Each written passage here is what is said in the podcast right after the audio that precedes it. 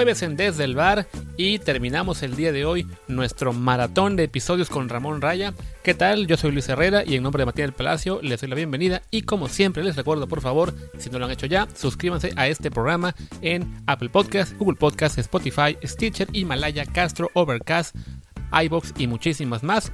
La app que sea su favorita, pues, por favor, póngale ahí suscribirse, póngale descarga automática, póngale también, si se puede, un review 5 estrellas para que más gente nos encuentre y así llegamos más y más contenido, como ha sido esta serie que hicimos con Ramón Raya, que les he de confesar, aunque ya ustedes deben saberlo seguramente, fue todo hecho en una grabación en una sola noche.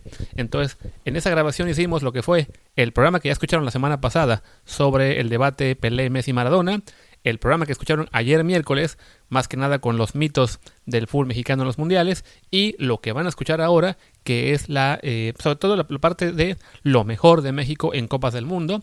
Entonces, todo eso lo hicimos hace creo que como unos 10 días, en una sola sesión, ya muy de noche para Martín y para mí. En mi caso, yo en Barcelona, sería quizá mis 11 de la noche más o menos. Él que estaba ya creo que en Turquía o en Ucrania, no me acuerdo bien. Eran quizás sus, su medianoche, la una, cuando empezamos.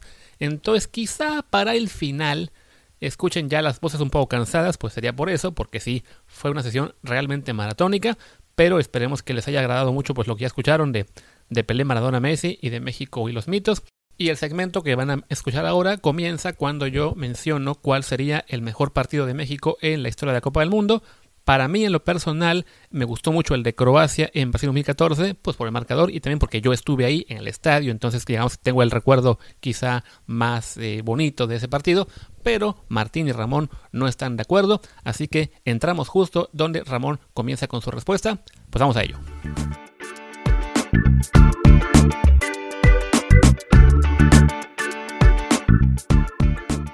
Que el primer tiempo de México-Argentina en el 2006 me parece eh, eh, pues, la mejor actuación de una selección mexicana en Copa del Mundo. Después ya no es tan bueno en el segundo tiempo y bueno, pues el tiempo extra tampoco es lo que mucha gente quiere recordar. O sea, la realidad es que sí, el, golazo que, que, hace Maxi ¿no? a los siete minutos del tiempo extra, eh, parecería decir, bueno, es que nos tenían que hacer ese golazo para ganarnos. Eh, algunos jugadores en sus declaraciones públicas dicen Argentina estaba cagado, ¿no? Y, después ya a nivel más corto, cuando yo les digo, pues no parece por esto, por esto, por esto, hay tantas llegadas, hay tantos pases, hay tantas, o sea, el, tiempo de posesión, ¿no? En, en dónde se jugó el partido, las fallas ante el marco, entonces cambia de, estaban cagados a decir, no, no estaban cómodos, no se sentían cómodos. Y eso sí, ¿no? Eso sí, efectivamente. Ahora, el primer tiempo México sí juega mejor que Argentina. Y a mí me gusta. En el partido de Croacia, tendría yo que irme a mis notas, sí es un buen partido ante una Croacia que juega muy mal. Por supuesto, no es culpa de México, con una Croacia que tiene grandes nombres, pero en un momento diferente. ¿no? Y esa es la parte que ya hablamos en el podcast del otro día cuando me invitaron, en donde dices, eh, los momentos, las circunstancias, eh, en qué época de tu carrera estás, ¿no? No es lo mismo el Raúl Jiménez de su primer llamado a la selección que el Raúl Jiménez que juega hoy en los, eh, en los Lobos, ¿no? Seguramente te encuentras con un jugador que seguramente aportará más, como pasó con, con Gio, que es uno de los mejores jugadores mexicanos eh, en mundiales, aunque la gente no lo crea. Gio es de la gente que fue más consistente en sus actuaciones en el mundial. Y mi recuerdo del partido con Croacia es que no es un gran partido en general hasta que México hace el gol. O sea, México no me, no me parece que sea superior a Croacia. Me parece un partido parejo entre dos equipos que juegan dentro del estilo que, podría esperarse. Croacia quizás con un, poco más de verticalidad, México elaborando un poco más, eh, pero no, no es un partido que, eh, que viéndolo, digamos, si no supiera el resultado, cuando el partido iba 0-0 pensara, uy, este partido lo va a ganar México porque lo está dominando. Es un partido complicado que sí, cuando México mete el primer gol, ahí Croacia se va, ¿no? Ahora, Martín, aquí es importante eh, hablar de la circunstancia, ¿no? La circunstancia. Eh, yo aquí busco en mis notas, este, México con el empate clasificaba, entonces no estaba necesitado del triunfo, ¿no? Croacia era el que, el que estaba obligado a ganar y cuando caen los goles ves una Croacia que renuncia de plano y en ese momento cae el tercer gol, ¿no? O sea, quién sabe qué hubiera pasado si ese partido se juega, eh, si es el primer partido o el segundo partido de la fase de grupos. Yo lo que anoto aquí en el primer tiempo es Croacia domina, pero no profundiza al grado de que no tiene llegadas. México defiende con muchos y vuelve lento el juego, pero tampoco llega, aunque tuvo dos jugadas peligrosas. La circunstancia, ¿no? O sea, dices, a ver, si el obligado eres tú, como técnico, pues yo decido si te ataco o no te ataco, si te espero, ¿no? Y, como el empate jugaba a favor de México, ahí nunca sabrás si, si México hubiera atacado más en caso de necesitarlo. Bueno, es obvio que lo hubiera hecho, porque en un mundial pues, no te queda de otra, eh, pero se vuelve circunstancial que uno está, que llega al tercer partido después de dos primeros malos partidos y uno que llega prácticamente con un pie dentro, ¿no? Aunque perdiendo igual podía quedar fuera. Hay una diferencia. Que de hecho tenemos un caso idéntico claro. cuatro años después en el México-Suecia, en el que México llega, que con el empate le basta para quedar, para avanzar, y en cambio Suecia, a, a falta de saber lo que hubiera pasado con Alemania, Suecia sabía que solamente empatando podía. O sea, la realidad es que si, si somos objetivos, México estaba eliminado contra Suecia. O sea, México, este México que la gente recuerda del 2018, que dicen qué gran selección, la realidad es que si no hubiera pasado algo tan extraño como que Corea le gana a Alemania, México estaba eliminado. México juega eliminado. Con ese 3 a 0, México estaba fuera porque lo lógico y lo normal era que Alemania le ganara a Corea. Entonces, esta gran selección del 2018 iba a tener la peor actuación de los últimos 7, 8 mundiales. Aunque por otro lado, iba a ser muy desafortunada, ¿no? Porque al final de Porque le había ganado a Alemania. Claro, a Corea. O sea, se habían ganado los dos primeros partidos. Dos primeros partidos. Y, y, solamente por un gol en el último minuto de Tony Cross es que México no llega calificado a ese partido. Que si México llegaba calificado a ese partido, seguramente hubiera sido otro mundo, ¿no? O sea, eh, el partido contra Suecia estaban cagados, es la realidad, eh, hubieran llegado mucho más tranquilos, ¿no? Conscientes de que sí, pues puedes empatar, eh, digo, puedes perder, no pasa nada, y si empatas eres primer lugar del grupo y juegas contra Suiza y no contra Brasil, y incluso si México no recibe el último gol de Corea, un golazo de Heung-Min en el último minuto, llega con dos goles de margen contra Suecia y creo que se hubiera planteado el partido distinto, ¿no? Y también eso es, es interesante para pensar en qué, qué estrechos son los márgenes en los mundiales, ¿no? O sea, una jugada, un gol, una circunstancia te puede cambiar la historia de ser eh, un equipo exitoso y recordado como el mejor equipo, en la historia, equipo mexicano en la historia de los mundiales o quedarte fuera. O sea, si Cuauhtémoc Blanco no hace ese remate de media tijera, tralala, y México pierde con Bélgica, la selección 98 queda fuera. O sea, no, no En un partido en donde estaba siendo superado por Bélgica. Y fue casi todo el tiempo superado por Bélgica. Eh, en, el, en, el, caso de este partido contra Suecia, digo a mí que te digo, lo, lo, viví más de cerca, me puse a buscar las declaraciones de Osorio, además recientes, justo en ese momento, en esa época, ¿no? de hecho se nos adelantó una, un par de días cuando nos tocaba ver el, el, partido contra Suecia y él declara ¿no? que, este, que él se equivoca, que porque el planteamiento, él, para el segundo tiempo, él quiso ganar, este, en el entendido de que al medio tiempo iban empatados y con el empate México estaba adentro sin problema, era, no sé si primer lugar de grupo, y que él comete la equivocación de querer atacar y ahí es donde Suecia aprovecha.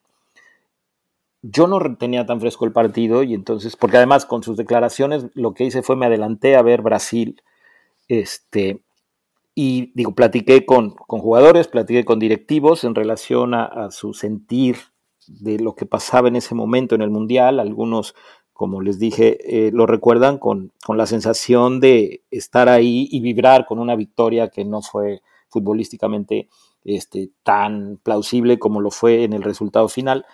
Y pues yo lo que analizo en este partido es que lo que Osorio declara es mentira, porque el gol de Suecia eh, cae muy pronto en el, en el segundo tiempo, ¿no? O sea, cae, eh, a ver, ¿en qué minuto es? Déjame, como, ah, no lo tengo. como en el 51, me parece, si mal. Sí, Suecia, a ver. contra Suecia. Aquí, lo, aquí ahorita les voy a decir en qué momento es. Y entonces, ahí ya México perdiendo, se ve obligado. No es que, que él decida, este, quiero salir a ganar ese partido. La realidad es que ya México está obligado. En el 50. El gol, en, el 50. O sea, sí, menos, es, es creo que por ahí del minuto 4 del segundo tiempo, ¿no? Por ahí. Este, y entonces dices, a ver, ¿cómo? Él, él dice que salió a querer ganar ese partido y la realidad es que esos primeros cuatro minutos no hay nada que señale que sea cierto. Cae el gol de Suecia y en ese momento es otro punto que yo quiero que la gente que nos escucha lo considere. Cuando tú estás perdiendo en un partido que te elimina, o sea, no, no puedes decir, ay, mira qué valiente, ahora está atacando, ¿no? No te queda otra, nadie se muere sin, de nada, ¿no? O sea, a veces pasa que parecería que te mueres de nada porque lo que intentas no te resulta, pero nadie juega un último partido de una Copa del Mundo en donde queda eliminado sin hacer el intento, por lo menos. Entonces, ese intento de atacar, según Osorio, que después eh, repercute en el segundo y tercer gol de Suecia, la realidad es que más bien está obligado porque les cae el primer gol. Porque nadie nos dice que si ese primer gol no cae, México hubiera seguido jugando a esperar condicionado por los resultados anteriores, porque efectivamente México había ganado contra Alemania y le había ganado a Corea, pero ese gol de Cross complicó todo. ¿no? Y con dos victorias, México ha clasificado este, con una victoria y un empate, ¿no? y ha clasificado como primer lugar de grupo con una victoria y un empate, como en el caso del 94. Y aquí con dos victorias, ¿no? Eh, pues a partir del minuto 5 del segundo tiempo, México creyó que estaba eliminado cae el segundo y no digamos, ¿no? O sea, lo que todo mundo pensó.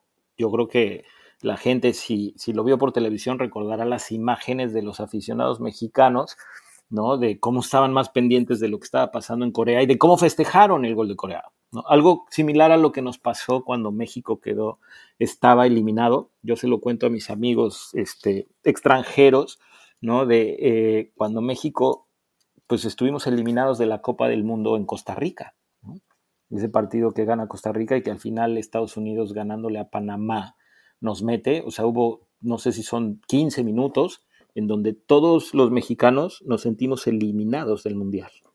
Excepto yo, porque me quedé dormido y no vi el partido. Me desperté, cuando ya había acabado. Es que tocaba a las 4 de la mañana en Europa y estaba muy cansado. Puse el despertador y no lo escuché. Y me desperté. Lo primero que hice fue meterme, meterme a Twitter y empecé a leer mi, mi tweet feed y decía, estamos fuera, estamos fuera. Y después me cayó uno más de más adelante que decía, milagrosamente, y el siguiente era de la narración de Martinoli. Dije, bueno, a ver, ¿qué, qué pasó aquí? Claro, ¿no? Estuvimos, todos sabemos, yo lo que les digo es, todos los mexicanos sabemos, los mexicanos que vivimos ese mundial de, ¿qué es? 2014, ¿no? Todos los mexicanos vivimos lo que es estar eliminado del mundial. Porque cuando cae el gol en Costa Rica, eh, todos nos sentimos fuera, ¿no? Y si alguien dice lo contrario, pues está mintiendo o estaba borracho. O dormido como tú. Increíble también que siendo tan reciente algo como eso, de haber estado prácticamente eliminados del Mundial, poco tiempo después no se puede apreciar el calificar caminando y se cree que es una obligación. Bueno, pero ese tipo de cosas, ¿no? Yo la verdad es que ni me meto, porque quien dice eso de se puede eh, calificar caminando, pues es gente que, que, le gana la pasión como, como fan, como aficionado y se vale, ¿no?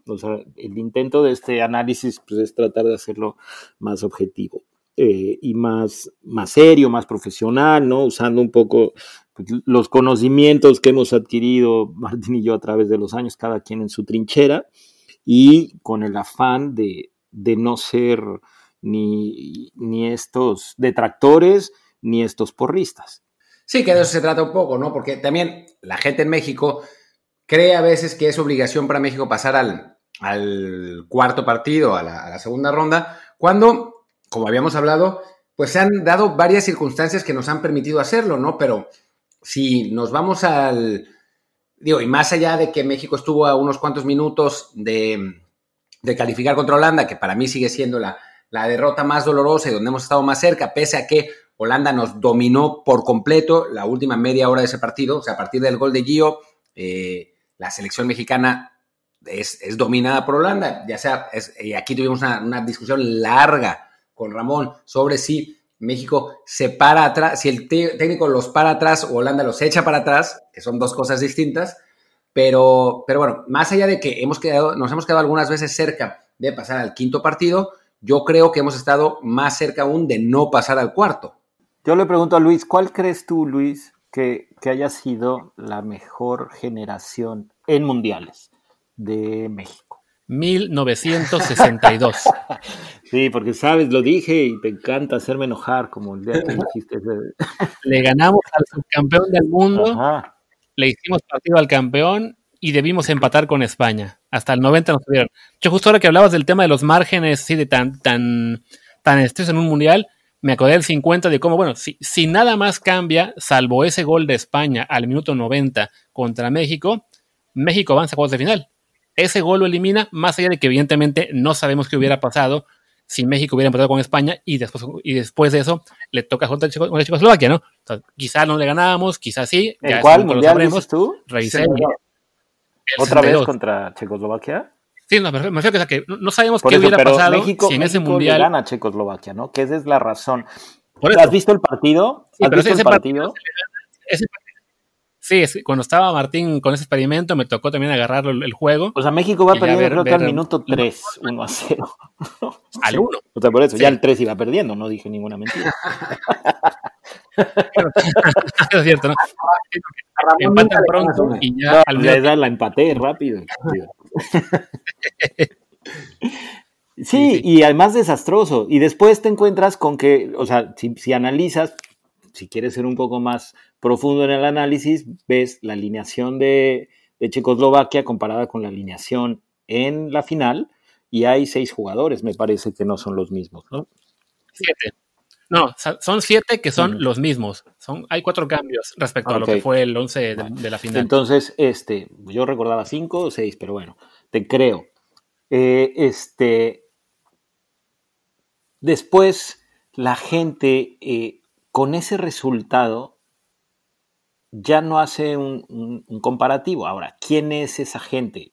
Mi papá, ¿no? Mi papá que prefiere pensar que esa generación de futbolistas que realmente estaban muy lejos de poder tener el nivel para jugar en uno de los equipos campeones del mundo, los ves técnicamente, tácticamente desastrosos, ves a jugadores que desaparecen, que tenían, que parece que tenían condiciones y que cuando los partidos se vuelven un poco más complicados, ves a México contra Brasil y, la diferencia no es la diferencia que hay hoy entre un brasileño y un mexicano, ¿no? la diferencia que había en ese mundial del 62.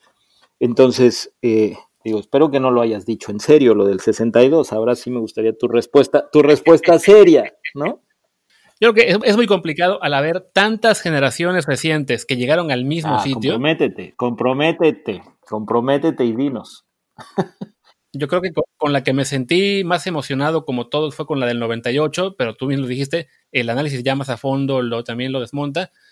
Y, a cada selección le puedo encontrar un, pero, ¿no? Quizá la del 14, porque bueno, me tocó estar ahí, me tocó estar en tres partidos, me tocó ver que, le ganaron a Camerún bien y que debió ser por mucho más, que le hicieron un gran partido defensivamente hablando eh, a, Brasil, que a Croacia le ganaron para mí muy, bien, o sea, yo, me tocó estar en el estadio ese día, eh, y, contra Holanda, pues desafortunadamente esa media hora maldita al final nos, nos deja fuera. Quizá esa fue la, actuación más sobresaliente, pero a fin de cuentas, sí, todas, todas son tan parejas y se quedaron en el mismo punto que ya también va un poco cuestión de gustos, de qué técnico te cae bien, de qué jugadores te, parecían mejores. A la del 14 además le faltaba Carlos Vela, entonces nos, quedamos ahí con la ilusión de qué hubiera pasado si hubiera estado él. O sea, hasta que no llegue una que fuera de México llegue al quinto partido por lo menos, será muy complicado decir esta fue la mejor. Fíjate que de ese mundial del 2014 yo tuve que hacer un, análisis eh, personal del gallito. Porque Martín, bueno, lo quería este, jugando en, al lado de Messi en el Barcelona de Guardiola. Hijo, qué mentiroso. Ah, era uno de tus héroes que te lo tuve que tirar, ¿no? O sea, tuve que hacer el análisis de, cuántos balones realmente, de, cuál es su, su, accionar. Ahora, nadie está diciendo que jugó mal, pero no jugó tan bien como, como mucha gente lo recuerda. Eh, es un mundial igual que, el, que en el 2018, ya lo platicamos, condicionado, ¿no? O sea, eh, tú llegas al tercer partido O sea, primero, pues, en el momento en el que te toca el, anfitrión, ¿no? O sea, Brasil en Brasil, pues, nadie puede juzgar el que no salgas ofensivo, ¿no? Creo yo, nadie te lo puede juzgar. Ahora, con Camerún, a mí me parece que es un partido para haber jugado mucho mejor, no se juega bien. Este, de hecho, yo, yo me quedaría con un partido regular a mal. Eh, porque Camerún la verdad es que no juega bien. Sí hay una diferencia en el físico de algunos jugadores, en la manera de competir. Creo que el planteamiento pudo haber sido más ofensivo, no lo fue. Eh, y, si, se intentó ser más ofensivo, pues no, en ningún momento se vio. Luego el empate. Y eso, lo que habíamos hablado, te condiciona a que el partido contra Croacia no, eh, no salgas ofensivo es una decisión. Por supuesto, tú puedes salir diciendo, le vamos a ganar a Croacia, el resultado te dice, ah, mira, funcionó. Yo creo que funciona más por esta situación que también viven los rivales, ¿no? De cómo llegas, cuáles fueron los resultados de Croacia antes de ese tercer partido, por qué llegan con la obligación de ganar y por qué no llegan clasificados, por qué llegan, o sea, por qué se caen cuál es la, la, circunstancia dentro de su grupo, dentro del equipo, la relación entre los jugadores con el técnico, cómo están jugando, si el, planteamiento fue el correcto. Todo ese análisis la mayoría de la gente no lo hace. ¿Por qué? Pues porque a ti te interesa México y entonces no ves al rival, no ves si el rival jugó bien, si jugó mal, si jugó mejor. No te quedas con, el resultado.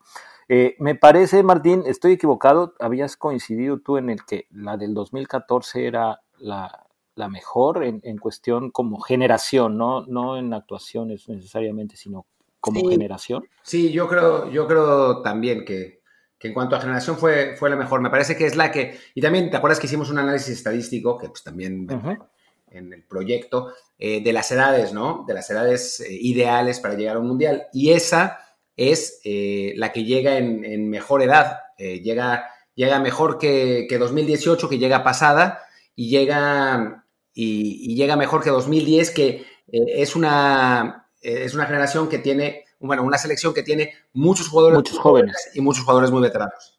Claro, esto es importante mencionarlo para la gente, ¿no? O sea, y, lo, lo, hablamos también ya con Luis, ¿no? De, no es lo mismo que tú llegues al Mundial después de haber jugado dos Mundiales, ¿no? A que sea tu primer Mundial y tengas 21 años, ¿no? O sea, no es lo mismo que tu tercer Mundial lo juegues a los 28 o a los 29 o a los 27, a que tu primer Mundial sea a los 21 años. Y no es lo mismo que tu primer mundial, como decían algunos del mundial del 98 con los que platicamos, ¿no? Que este, o del 94, que decían, o sea, se los, se los puso Miguel Mejía Barón de tal manera que, que decían, o sea, es como ir a la luna, ¿no? Palabras de, del Capi Ramírez Perales, por ejemplo. Decía, o sea, nos hizo ver tantos videos de Noruega que, que, que, yo decía, no manches, o sea, de plano esto es una Copa del Mundo, ¿sabes? Es una cosa que no, nunca en mi vida había yo vivido. Y ya que arrancó el partido, te das cuenta y dices, he jugado partidos en México más complicados que este, ¿no? O sea, pero esa falta de experiencia, eh, esta falta de historia y de antecedentes y de contextualización de lo que era México en una Copa del Mundo, te hace enfrentar el partido de una manera diferente. Entonces, en el análisis que nosotros hicimos para determinar que esa delegación en el 2014 tendría que haber sido en, eh, eh, en teoría la mejor de México, estamos considerando cuántos jugadores tenían eh, cuántos mundiales, cuál era la edad, en dónde estaban jugando, cuál era su momento. Ya lo mencionamos, Cuauhtémoc Blanco, o por ejemplo el caso de Aspe, ¿no? Aspe el Mundial del 98 lo juega realmente ya grande, ¿no? O sea, Aspe quizá su momento ideal, si no el 94, a lo mejor hubiera sido el 90, que era este joven que venía empujando, el 94 lo hace bien, a secas, tampoco es que tenga un gran mundial, y el 98 ya ni siquiera, ya ni siquiera juega en donde normalmente jugaba, ¿no? Juega como un segundo contención, este, eh, sin, la velocidad que lo caracterizaba, eh, entonces ya no tiene esa explosividad, ya no tiene esas llegadas, eh, y no hablemos después en el 2002, ¿no? Sí, que ahí va testimonial, pero también ese Aspe de 94 que tendría que haber llegado en su mejor edad, que creo que lo juega a los 27, en 94, si hubiera jugado 90 y hubiera tenido la experiencia de jugar su primer mundial a los 23, seguramente llegaba con en otro tipo de contexto, ¿no? Claro, claro. Y eso pasó mucho con, con, la selección mexicana de 94, ¿no? Que perdón, es una selección que tiene, creo que dos exmundialistas. El primero es Hermosillo, que no, que no jugó nada en 86, y el otro es Hugo Sánchez, que jugó, pero casi no jugó en 94. Y jugó desde el 78, ¿no? Sí, cómo no, sí juega en el 94, ¿no? Este, pero pues también ya no, es, ya no es la mejor época de Hugo Sánchez. Y además, bueno, todo lo que conlleva Hugo Sánchez, ¿no? Porque había que hacer también un análisis especial de este tipo de jugadores. Así como Cuauhtémoc, hay jugadores que vale la pena como analizar, ¿no? O sea, Hugo Sánchez en el 78 lo hace como extremo izquierdo, todavía no sirve España, todavía no era campeón goleador en México. Este, era este joven con un potencial bárbaro y su mundial pues es de regular a malo. Sí, muy malo. ¿no? Después de 82, México no clasifica, que ahí habría que analizar también, ¿no? Hay que hacer un análisis, ¿por qué México no, no clasifica al 82? Con gente que estuvo ahí, con gente que hoy habla como mi querido Tomás Boy, ¿no? Este, que habla como si él hubiera partido el queso en Copas del Mundo, cuando la realidad es todo lo contrario.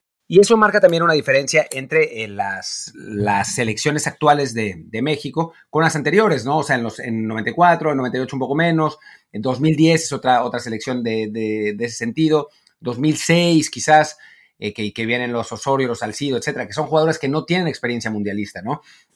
O sea, si vemos 2006, sí hay algunos jugadores eh, que ya habían estado en mundiales, Torrado, por ejemplo, eh, digo, Osvaldo y Conejo habían, habían ido antes, pero no habían jugado, eh, pero era una selección en general de futbolistas que tenían pues prácticamente nula experiencia en mundiales, ¿no? Y esas cosas, a final de cuentas, pues sí afectan en momentos, en momentos clave. Ah, llegamos siempre al mismo lugar, ¿no? Pero, pero sí, un jugador con, experiencia tiene pues ya ese conocimiento, ¿no? Y lo que, lo que nos platicaban los, futbolistas es cómo eh, las selecciones en cuestión o sea, como los jugadores en cuestión, ellos mismos, pues ya no es lo mismo cuando, cuando llegas la primera vez, la primera vez estás eh, todo eh, obnubilado y sorprendido y no puedes dormir, etcétera, y ya las, en, los siguientes mundiales, pues ya es, ya es otro mundo, ¿no? Me acuerdo bien de, lo que me dijo a mí Pavel Pardo en ese sentido, ¿no? Como, como pues en, su primer mundial, en, en, 98, estaba que no podía dormir, que se, se moría de los nervios, etcétera, y ya 2006 era otro mundo completamente distinto que además este 98 lo juega como lateral y 2006 lo juega muy bien como volante de contención y después es de los eh, de las grandes ausencias ¿no? que, duele después de que se lastima, de que se lesiona muscularmente. Hablaste de los arqueros, creo que ese es un punto que a la gente le gustará escuchar, ¿no? ¿Quién es realmente el mejor arquero en mundiales, en la historia de mundiales en México? Sí, y la verdad es que está complicado, ¿eh? O sea, yo recordaba sinceramente que, que Campos había tenido un gran Mundial 94 y un Mundial 98 malito, pero no, Campos tuvo un muy buen Mundial 98. Eh, y bueno, Ochoa, por supuesto, ha tenido grandes mundiales tanto en 2014 y 2018, ¿no? O sea, el, el revisionar los, los, mundiales, creo que por lo menos eso sí nos lo confirma, ¿no? Lo, bien que anduvo Memo. Entonces, no hay como una respuesta tan correcta, por lo menos en mi opinión. Creo que los dos han estado en muy buena altura y dentro de si hablamos de un top 5 o un top 7 de jugadores de, México en mundiales, pues están los dos. No, yo no, no lo comparto. Yo creo que eh, Memo está lejos en actuaciones eh, mundialistas. Por ejemplo, Campos contra Noruega no tiene un buen partido. Después, eh, contra Irlanda prácticamente no participa. Este, a diferencia de, una vez más, son las circunstancias que te tocan, ¿no? Y tiene ahí un par de atajadas contra Alemania, tiene un par de atajadas muy buenas, pero los goles no le puedes echar la culpa. Eh, no, no, es eh, un portero como para que fuera considerado incluso de los mejores del Mundial. ¿no? Ah, no. Eh, la actuación de Campos. Y en el caso de Ochoa, yo creo que sí, igual, circunstancias, ¿no? Simplemente el partido contra Brasil, creo que es el mejor partido de un portero en la historia mundialista. Y cuando hablamos de los otros que jugaron, ¿no? En el caso del Conejo, a lo mejor la gente lo recuerda con mucho cariño porque, ¿no? Esos dos mundiales, este, México tiene algunos triunfos que nos hicieron vibrar como aficionados a muchos. La realidad es que sus actuaciones no son buenas. No, el, conejo en ninguno de los dos mundiales, ¿eh? ni, en, ni en 2002 ni en 2010. Eh, en 2002 un poco mejor, pero tampoco nada del otro mundo y en 2010 bastante, bastante eficiente. Sigue siendo sorprendente que eh, Aguirre lo haya usado en 2010. En 2002, dentro de todo se entiende, porque viene de una gran Copa Libertadores con, con, Cruz Azul, porque ni Osvaldo ni Campos habían andado bien en la eliminatoria con México, pero en 2010 es un misterio, francamente. ¿Y Osvaldo? Es una buena pregunta. Eh, creo Tampoco que tiene un buen mundial, ¿no? Tampoco tiene un buen mundial. A ver, voy a, voy a sacar mis, mis, notas porque de Osvaldo ni siquiera me, no me acuerdo bien. Eh, a ver, vamos a Proyecto Libro México Mundiales 2006. México-Irán 2006. Cumple, o sea, Osvaldo cumple. no, no, es precisamente alguien que... Lo tengo. El primer tiempo tiene poco trabajo, hace una buena tajada, remate de cabeza, aunque queda la duda de si podía hacer algo más en el gol. Quizá no. En el segundo tiempo, contra Irán, no la toca. Eh, siguiente partido contra Angola. Ahí prácticamente podría asegurar que no la toca. Porque sí, ese es de los pocos partidos que sí se confirmó por completo lo que yo recordaba de haber visto en el estadio. Eh, uno de los peores partidos de México en mundiales para mí. Eh, primer, primer tiempo, nada de trabajo más que cortar centros. Segundo tiempo, no tuvo nada más, nada de trabajo más que cortar unos cuantos centros, o sea, cero. Después contra Portugal. Em, aquí estamos. Regular, regular en primer tiempo, según yo. Lo, tienes como regular, a ver, a ver yo cómo lo tengo. Contra Portugal, Sánchez no tiene muchísimo trabajo, tiene un error de concentración muy importante en el que deja botar una pelota que se va a córner y de ahí llega el penal del segundo gol. Nada que hacer en el primero. Y en el segundo tiempo, Sánchez tiene un partido sólido, no tuvo mucho trabajo hasta el 75, pero luego tiene varias acciones. Corta bien un centro muy peligroso de Simao, se precipita en un despeje a Rafa, generando por poco un gol de Portugal, y luego rebota un tiro fuerte al centro, pero lejos del alcance de los portugueses. Sí, pues nada del otro mundo. Y, y luego el último partido contra Argentina. Aquí está. Primer tiempo. El primer tiempo tiene poco. no tiene demasiado trabajo, nada que hacer en el gol, corta un par de centros. En el segundo tiempo, bueno, aquí lo puse, tiene un buen partido, manda a córner un tiro de Maxi, no muy complicado, le hace una muy buena tajada a Saviola después y corta varios centros bien. Sí, tampoco nada del otro mundo. Que a veces como arquero, pues no es tu culpa, ¿no? O sea, cuando tienes un equipo que igual defiende bien, tú como arquero no brillas. Y a veces cuando el equipo es muy malo, como en el caso creo de, no, no muy malo, pero te toca un partido como en el caso de Memo contra Brasil, en donde te atacan por todos lados y en todo momento, si andas bien, pues entonces destacas y brillas. ¿Cuál es el parámetro de la gente para decidir quién es mejor? Yo creo que igual pasa, ¿no? Los que, para mí, para mí, miren que Campos es mi amigo, el mejor arquero mexicano en la historia, para mí es Ochoa. Sí, yo quizás coincida también después de, pensar 94, aunque me parece que la diferencia yo la veo menos, eh, menos grande entre, entre Ochoa y Campos. Pero sí, puede ser. Lo que pasa es que Ochoa es esencialmente irreprochable en los dos mundiales que juega, ¿no? Exactamente. O sea, no, no, hay... tiene mucho trabajo y no, y no tiene culpa en nada de, lo, de los goles recibidos por México. Entonces, una vez más, ¿cuál es el parámetro? El tercer lugar de Campos ya lo hablamos alguna vez, creo que no lo hemos hablado aquí, pero es, pues seguramente ustedes sí, pues el tercer lugar de Campos que se lo da a alguien que en algún momento dijo que el Morelia era el mejor equipo del mundo. Sí, claro. No, un tipo que con sus argumentos y, sus, este, y sus calificaciones. ¿no? Entonces, no, Campos no fue el tercer mejor portero del mundo. Eh, creo que en ningún momento, si consideramos eh, carreras ¿no? y logros deportivos, eh, sí está en el top 3 de los mejores porteros de la historia en México, pero yo me quedo en, actuaciones, en relevancia a nivel mundial, en carrera y en logros, me quedo con, con Ochoa. Y sí. Eh, Qué poco respeto para don Antonio Latota Carvajal Cinco Copas, que es indudablemente el número uno. Hay que verlo jugar, viste a Latota. Hace buenas atajadas en esos partidos antiguos que vi. Sí, claro, hacíamos atajadas y se otras 20, exactamente. O sea, habría que ver los errores que comete y entonces la gente, o sea, si te quedas con lo que te contó tu abuelo y que te dicen jugó cinco mundiales, dices, bueno, su quinto mundial es lo metes para que cumpla cinco, ¿no? Este, y dices, ¿y cómo, cuántos goles se comió en los mundiales? ¿No? Este, sí, pero jugó cinco y tiene un mérito, claro, ¿no? Si, si no había otros porteros en México, a lo mejor, o sea, no estoy demeritando en nada su récord histórico, pero pues también, ¿no? Hay, hay algunos jugadores árabes que, tienen este, el récord de partidos como seleccionado nacional y, pues, sí, ¿no? O sea, eran sobrinos del jeque y entonces, ¿no? Sigue jugando, creo, 60 años y sigue jugando, ¿no? La diferencia de los requisitos de la posición, ¿no? O sea, jugadas que ahora nos parecerían error de un portero, en aquel entonces pues no lo eran, ¿no? Porque los porteros no eran para nada ni tan acrobáticos, ni, tan atléticos, ni tan rápidos, ¿no? O sea, eran...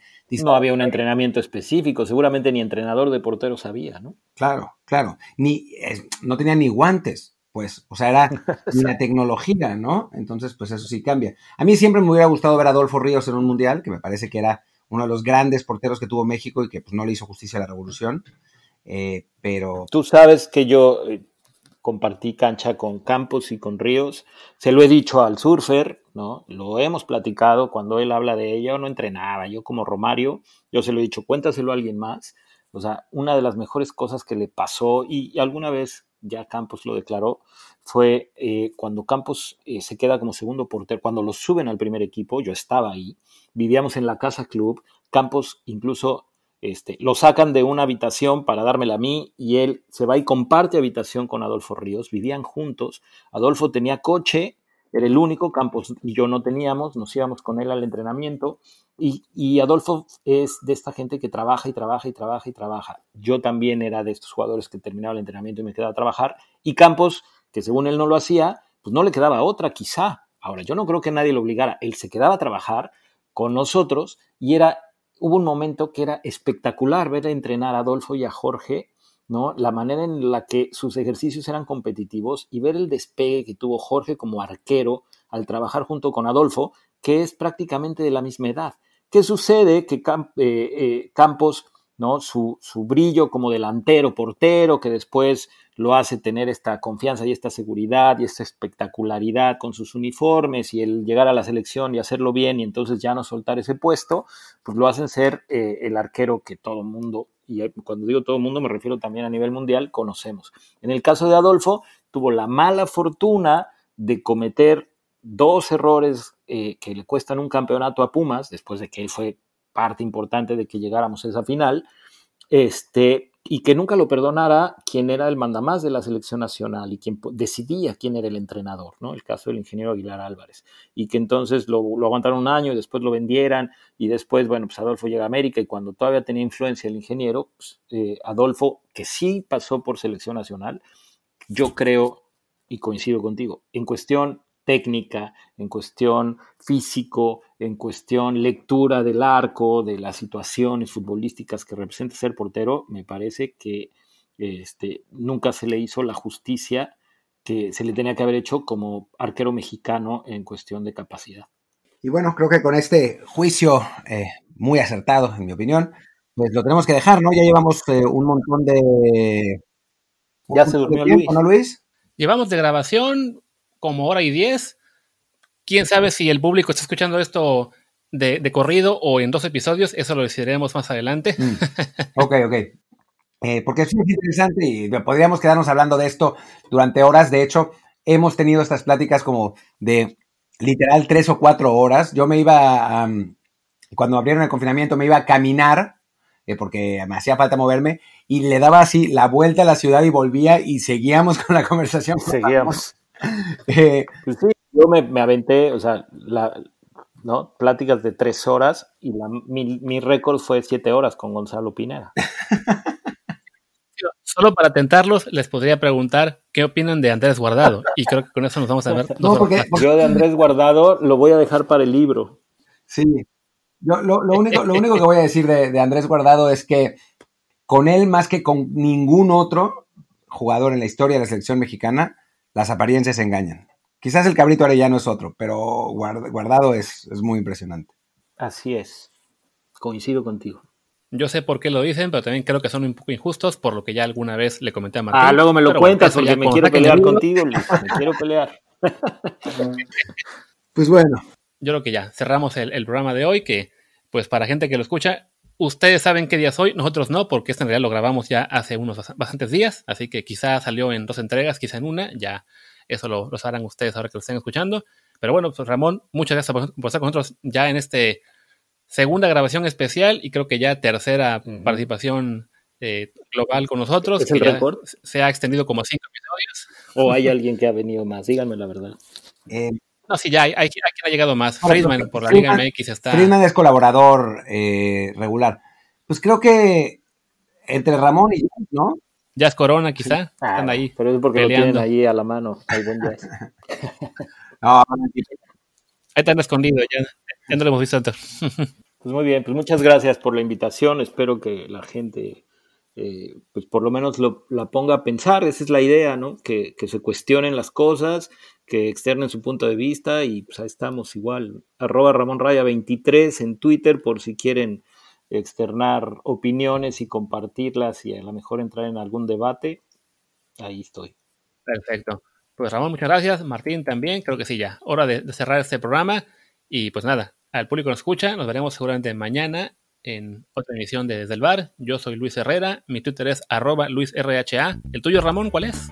Arroba Ramón Raya 23. Y yo soy Martín del Palacio, mi Twitter es arroba martín de ELP y el del podcast es arroba desde el bar pod, desde el bar POD. Síganlo para que se enteren cuándo sale cada episodio y no tengan que perdérselos o escucharlos en un maratón. Muchas gracias. Chao.